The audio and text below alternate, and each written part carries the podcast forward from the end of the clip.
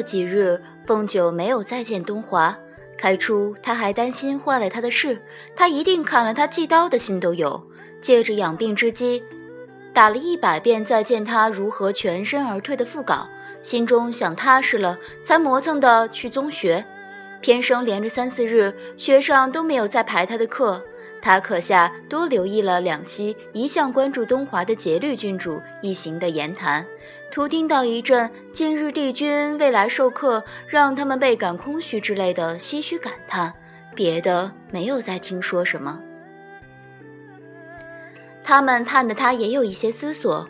东华既是以讲学之机来优惠姬恒的，那么会完了，应当已经回返九重天了吧？他怎么回去的？他倒是有些感兴趣。此外，他这些天突然想到，他既然中意姬恒，为什么不直接将他从这里带出去，非要每十年来见他一次？难道是他老人家近几百年新开发出来的一种兴趣？同东华分开的这些年，他果然越加难以捉摸了。凤九审视着自己的内心，近日越来越多的听到。想和东华痛击恒如何如何，他的心中竟然十分淡定。这么多年后，他第一次真切地感觉到，从前许多话他说的是漂亮，但将同东华的过往定义为说不得，心中抗拒回忆往事，这其实正是一种不能看开、不能放下、不能忘怀。今日他在这桩事上突然有了一种从容的气度。他谦虚地觉得，单用他心胸宽广来解释这个转变是解释不通的。据他的冷静分析，许多事情的道理，他在三百年前离开九重天时就看得透彻。但知是一回事，行又是另一回事。他这么多年，也许只是努力再让自己做得好些、更好罢了。重逢东华，偶尔还会感觉不自在，正是因对这桩事的透彻，其实并没有深大灵台和内心。但是近日越是听说东华对姬恒用恒用情深，此深情越深一份，他讶然地感到自己深达内心的透彻就越多一份。他用尽半生的智慧来总结这件事情的逻辑，却没有总结出什么。加之盗取贫婆果的事迫在眉睫。他没有时间深想，暂且得将这种情绪放在一旁。凡事有一句话叫“无心插柳柳成荫”，凤九着实从这句话中感受到了一些禅机。这天蒙少无事，邀请他和小烟去王城中的老字号酒楼醉里仙吃酒。醉里仙新来了一个舞娘，舞跳得不错，蒙少看得心花怒放，多喝了两杯。轩然间，一不留神就将守候贫婆果的巨蟒的破绽透给了凤凤九。但蒙少说话向来与他行文一般啰嗦，这个破绽隐含在一大段絮叨中。幸亏小燕的总结能力不错，言简意赅的总结为：每月十五夜至阴的几个时辰里，华表中的巨蟒们忙着吸收天地间的灵气去了，顾不上时刻注意神术。他或许有几个时辰可以碰碰运气。巧的是，他们吃酒这天正是这月的十五，这一夜正是行动的良机。眼看平婆果说不定今夜就能到手，凤九心潮澎湃，但为了不打草惊蛇，面上依然保持着柔和与镇定，还剥了两颗花生递给看舞娘看得发呆的蒙少。小燕疑惑地将他递给蒙少的花生壳中从他爪子中掰出来。把误扔到桌子上的花生米捡出来，默默的重新递给蒙少手中。幸亏发生的一切，入吃的蒙少全然没有察觉到。圆月挂枝梢，放眼万里雪原，雪光和月光似铺了一地乳糖。小燕听信凤九的鬼话，以为今次的平婆果除了已知的她并不太感兴趣的一些效用外，还有一种食用后能使男子变得更加阴伟的奇效，因此帮忙帮得十分心甘情愿，不及凤九相邀，又身先士卒地率先跳下暗道，说是帮他探一探路。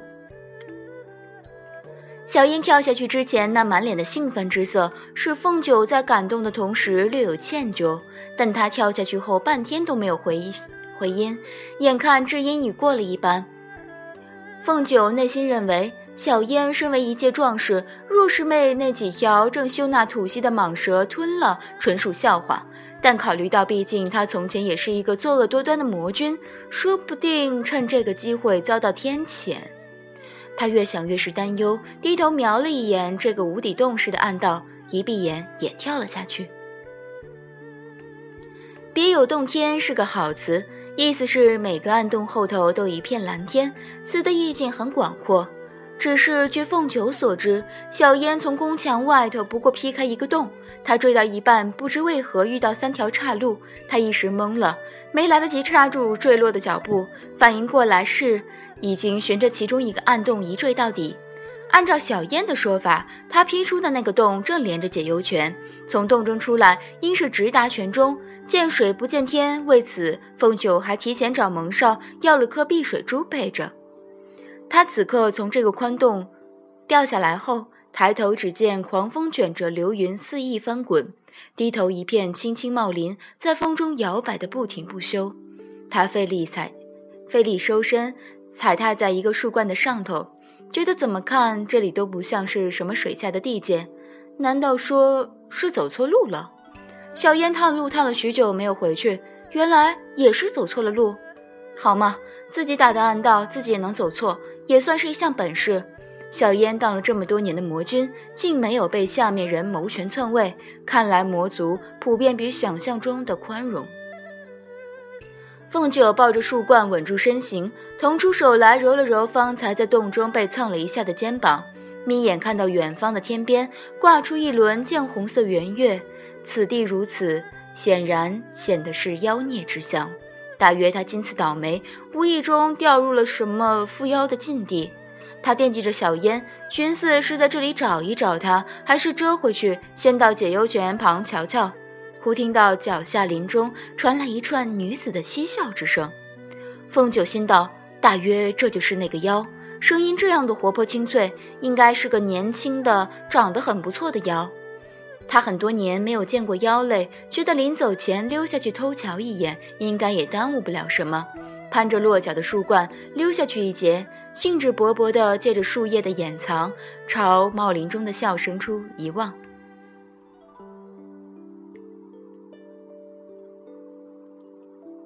极目之处，一条不算长阔的花道尽头，建立一旁施施然盘腿跌坐的紫衣神君。不是好几日不见的东华帝君是谁？他怎么这个时辰出现在这个地方？凤九十分疑惑，瞧他的模样，似乎在闭目养神。他正打算悄悄行得近一些，蓦然瞧见一双柔弱无骨的玉手从跌坐的帝君身后攀上他的肩，又顺着他的手臂向下紧紧搂住他的腰。女子绝色的容颜出现在东华的肩头。泼墨般的青丝与他的银发纠结缠绕在一处，轻笑着呵气如兰。尊座十年来才来一趟，可知妾多么思念？尊座等得多么辛苦？软语温言入耳，蹲在树上看热闹的凤九没忍住，扑通一声从树干上栽了下来。女妖一双勾魂目翕明小过，一双裸臂仍勾着东华的脖子，含情目微敛，咯咯笑道：“ 八荒不解风情者，恕尊座最甚。同妾幽会，还另带两位知己，也不怜惜，妾会伤心。”凤九心道：“大风的天，你穿这么少也不嫌冷。”回头一看，才晓得女妖口中的两位是怎么个算法。原来树下除她外，早已站了一个人，白衣飘飘的姬恒公主。今日姬恒公主不仅衣裳雪白，脸也雪白，一双杏眼牢牢盯住花道那头的东华，嘴唇紧紧抿住，深情哀怨中带了一丝羞愤与伤怀，容色令人怜爱。羞愤伤怀的姬恒公主听到女妖的一番话后，木然中转眼瞟了瞟新落下的凤九，两道秀眉拧得更紧，抬头双眼望了东华一眼，眼中满是落寞忧伤。可巧方才正自闭目养神的帝君，此刻恰好睁开眼，林中狂风带着飞花飘摇，飞花飘摇中，东华向着他二人的方向蹙眉道：“你怎么来了？用的不是你们，是你。凤九挠着头，正要回答，听到身旁的姬恒气然欲泣道：“奴，奴担忧老师，好不容易找到此处，老师却……奴。”凤九在心中哦了一声，原来东华问的不是他，是姬恒。他摸了摸鼻子，侧过身，竖起耳朵，一同等候姬恒的下文。等候中，他注意到半空的飞花像是茯苓花，这种从前他最喜欢的九重天的盛花，按理说不应生在这等富妖之地。姬恒良久也没有下文，凤九抬眼去瞟他，对面女妖的脸贴着东华的姿态越来越亲密，而东华看起来也并未想过推拒。姬恒像是终于忍到极限，指节拧得衣袖发白，未发一言，跌跌撞撞地转身跑了。缠着东华的女妖，浓妆的眼尾仍含着笑，盈盈向凤九道：“ 这位姑娘确实好定性，不同你姐姐一同识趣离开，难不成想留下来欣赏妾同帝君的春风一度吗？”凤九摸了半天，从袖中摸出许久不曾打理的桃竹剑，剑入手化作三尺清风，抬起头来也是盈盈的一个笑：“，有本事你继续，我在一旁看看也无妨。”凤九感觉自己这个笑其实笑得挺和气，这么久她都没有这么心平气和的笑过。伏在东华箭头的女妖却瞬间变了脸色，眉目间阴露出顿生，低声道。你看出来了，又冷笑两声，哼，也罢，既然你想淌这趟浑水，本座成全你。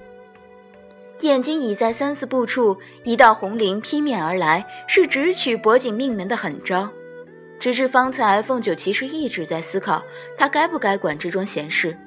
沿着树冠刚溜下来，瞧见他二人的形容时，他也以为是东华不知什么时候看上这个绝色女妖，特地来同此他幽会。有一瞬间，他还有些晕。东华只能喜欢着姬恒的同时，又对别的女子起意，难道世间竟然还有这样的情？情这个东西，果真千奇百怪，恕他很多时候不能理解。